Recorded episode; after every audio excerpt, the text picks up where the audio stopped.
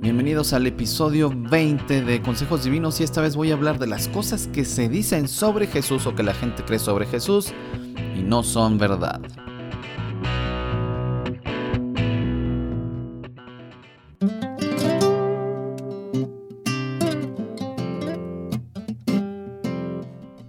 Bueno, es impresionante la cantidad de cosas que uno encuentra sobre Jesús estos días. Y algunas de las cosas que he estado encontrando, pues es que es un iluminado, un maestro. Incluso he estado viendo que comparan a Jesús con Buda, con Lao Tse, con, hasta con John Lennon. Están comparando a Jesús y con escritores de moda que hablan sobre cuestiones de conciencia y trascender y cosas de estas del neobudismo. Y Jesús no es alguien a quien puedas admirar. Sí, las cosas que Jesús habló fueron únicas. Y sí, lo que dijo fue espectacular. Sí, dijo que venía de parte de Dios, pero no anduvo con los que representaban a Dios en su época. Al contrario, los confrontó y señaló sus errores, pero ¿sabes qué? Jesús no buscó anular lo que había. Es decir, le dijo a la gente, hagan lo que les dicen sus maestros obedezcan a sus enseñanzas, pero no hagan lo que ellos hacen, es decir, no vivan como ellos viven, que enseñan una cosa y hacen otra. fíjense, especialmente los antirreligión admiran a Jesús porque creen que Jesús era antirreligión. Pero se equivocan, Jesús no era un místico como muchos dicen. No, no vino a compartir un conocimiento espiritual secreto. Tampoco vino a revelar el secreto de la espiritualidad, aunque algunos predicadores pues sí dicen, ah, pues miren, vamos a ver lo que Jesús dijo sobre el secreto de la espiritualidad. No, no, no. No hay secretos. Jesús viene a decir, por increíble que parezca, lo obvio, lo que Dios ha venido diciendo miles de años atrás, lo que Dios ha venido diciendo desde el principio. Entonces no habló de una espiritualidad secreta, ni, ni habló sobre cómo llegar a una iluminación, a una conexión entre lo divino y lo humano.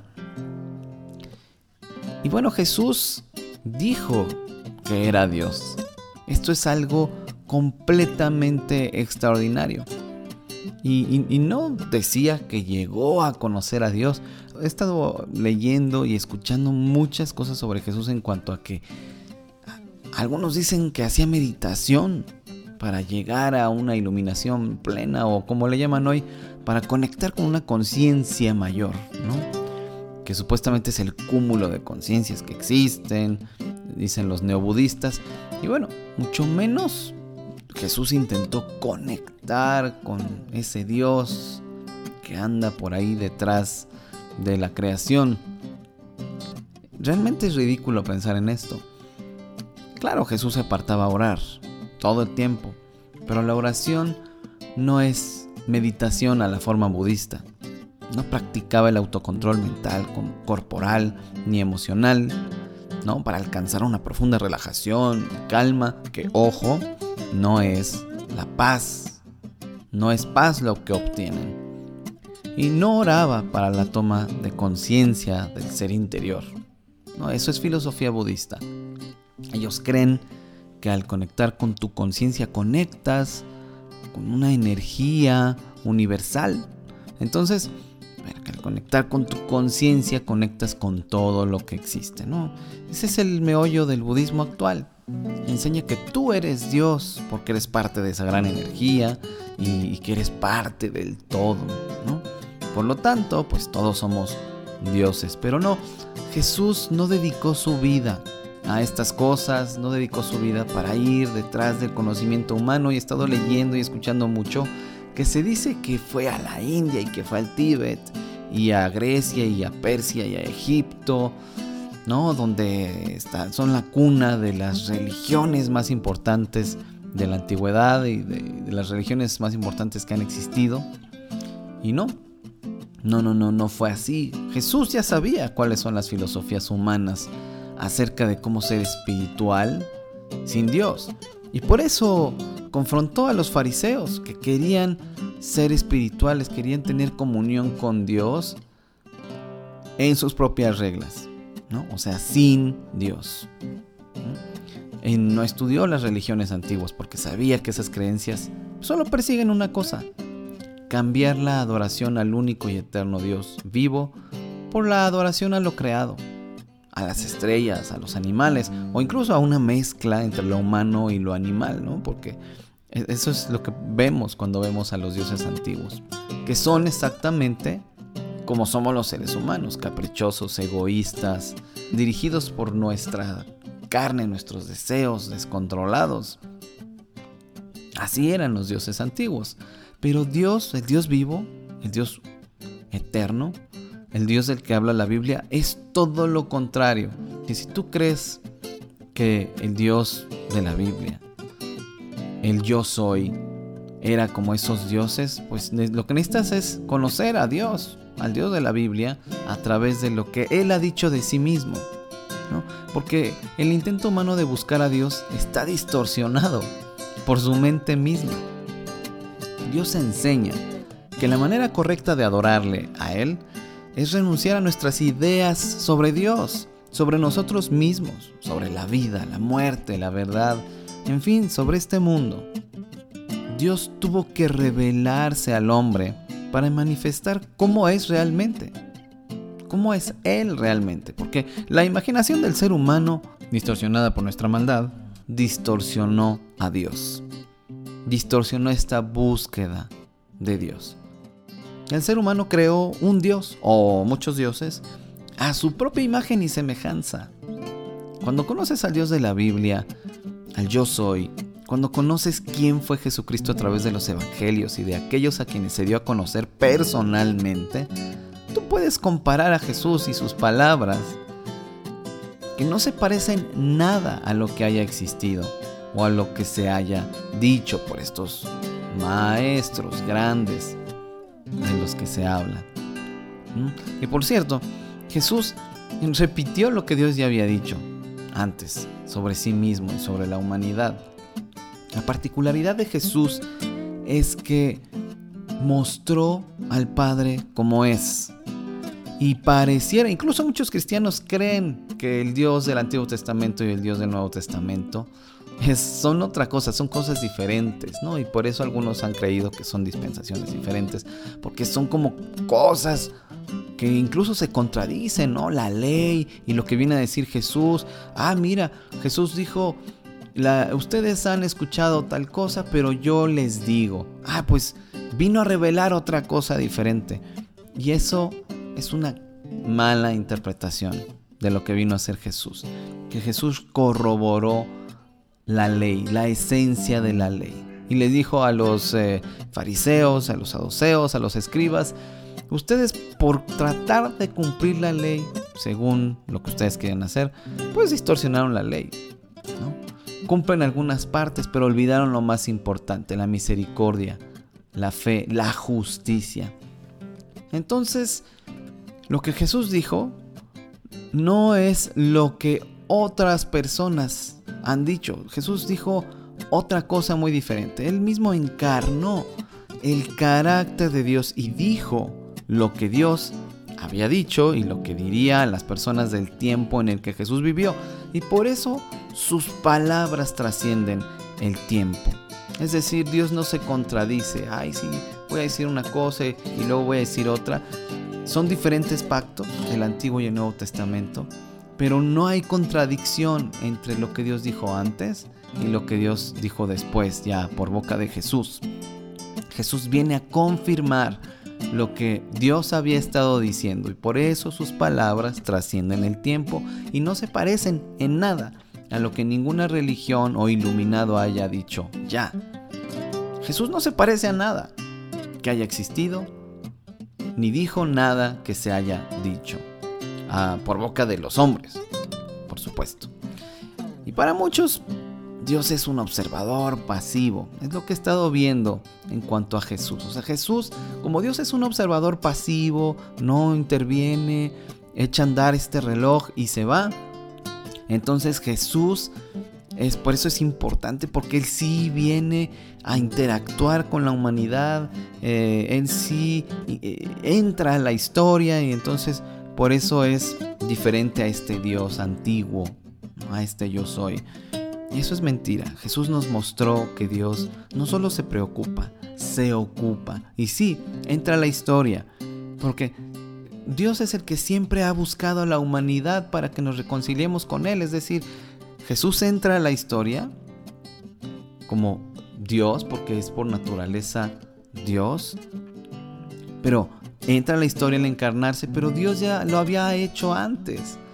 Entrar a la historia y manifestarse a aquellos con quien establece un pacto. Por eso no solo se preocupa Dios, sino que se ocupa en reconciliarse con la humanidad. ¿Por qué? Porque siempre hemos buscado nuestro propio camino. Es la consecuencia del pecado. Esto es que hemos rechazado adorar a Dios por ser Dios, como Dios. Hemos rechazado adorarle y hemos buscado ser dioses. Jesús ha sido el único hombre que ha dicho de sí mismo, yo soy el camino, la verdad y la vida. Nadie viene al Padre si no es por mí. Él dijo que procedía del Padre, que eran uno, y quisieron matarlo por hacerse igual a Dios. Él no es otro gran maestro que nos comparte de su sabiduría, Él es el verbo, el logos. Dios lo designó heredero de todo. Por medio de Él hizo el universo. El Hijo es el resplandor de la gloria de Dios, la fiel imagen de lo que es el que sostiene las cosas con su palabra poderosa, dice Hebreos 1.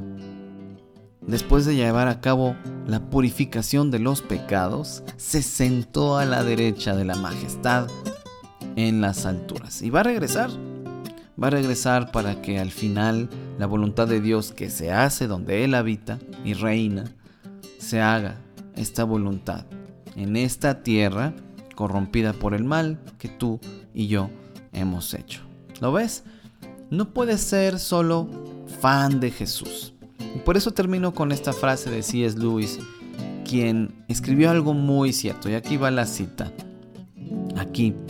Estoy tratando de evitar que alguien diga realmente la cosa más tonta la gente a menudo dice acerca de él, de Jesús.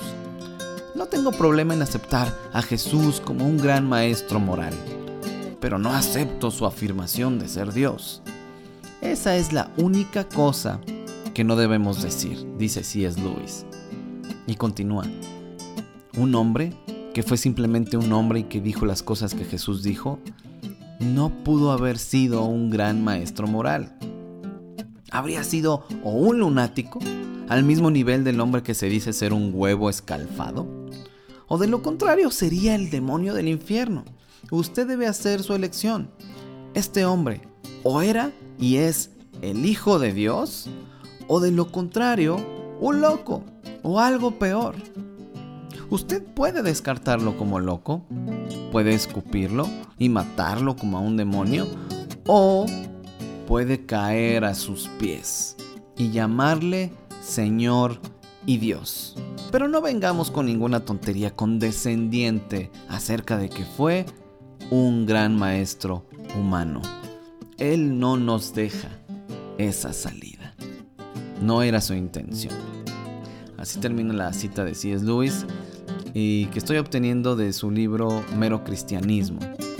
Así que este es Jesús y mucho más. ¿Cómo puedo resumir quién es Jesús en estos minutos? Lo que sí te puedo decir es que tú debes entender debes conocer quién es este Jesús.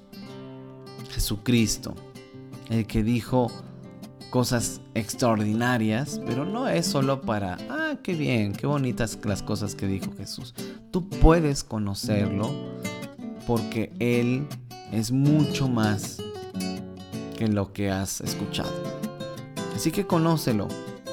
No, yo puedo contarte mil cosas acerca de Jesús, pero realmente tú necesitas personalmente conocer a este Jesús. Así que te animo y te invito a hacerlo. Y gracias, gracias por acompañarme en un episodio más de consejos divinos. Cuidado, cuidado con lo que se dice por ahí de Jesús. Muchas cosas no son ciertas. Así que, eh, pues hay que escudriñarlo todo y retener lo bueno, como dijera el apóstol Pablo. Y sobre todo, acudir a Jesús, pero buscando qué es lo que dijo Él de sí mismo. ¿Qué es lo que Él enseñó, lo que Él declaró acerca de su persona, acerca de Dios, del Padre? Entonces podremos conocerlo y buscar a Jesús a lo largo de la historia, porque Dios habló de Él a lo largo de la historia, a través de los profetas, a través del pueblo que Dios, con el que Dios escogió relacionarse, el pueblo de Israel. Y no porque fuera el mejor pueblo, y, está en la Biblia escrito, en, el libro de Deuteronomio, que dice que Dios no se relaciona con Israel porque hayan sido un pueblo poderoso, el mejor pueblo, sino todo lo contrario, eran un pueblo pequeño y que no era no tenía nada de especial. Es Dios quien hace especial a este pueblo y se relaciona con él con, Israel? Pues porque eran los descendientes de Abraham, con quien había hecho un pacto. Esa es la razón. Entonces, este Dios, este Dios que se relacionó con este pueblo específico, y este pueblo documentó las cosas que Dios dijo de sí mismo. Por eso la Biblia es especial no es otro libro escrito por hombres hablando de cosas divinas, sino que este libro documenta de una manera extraordinaria las cosas que Dios dijo de sí mismo a los hombres, a los hombres con los que se relacionó. Y estos hombres a su vez comunicaron al pueblo lo que Dios dijo de sí mismo y dijo acerca de la vida y de las personas y en fin, conócelo por ti mismo, porque para eso vino Jesús, para revelarnos al Padre, para que nos relacionemos con Él, porque Él quiere reconciliarse con nosotros. Así que descúbrelo.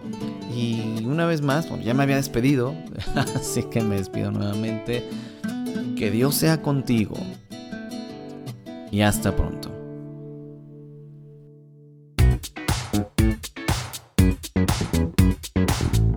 ¿Quieres apoyar económicamente este podcast? Bueno, pues puedes hacerlo yendo a restauraministerios.org diagonal donaciones. Cualquier cantidad nos ayuda a seguir. Seguimos en contacto en Efraín-Campo en Twitter, en Restaura Ministerios en Facebook o escríbeme a contacto arroba restauraministerios.org. También te veo por allá en mi blog. Eso es todo en esta ocasión. Hasta la próxima y recuerda, seamos siempre y en todo el brazo extendido de Dios.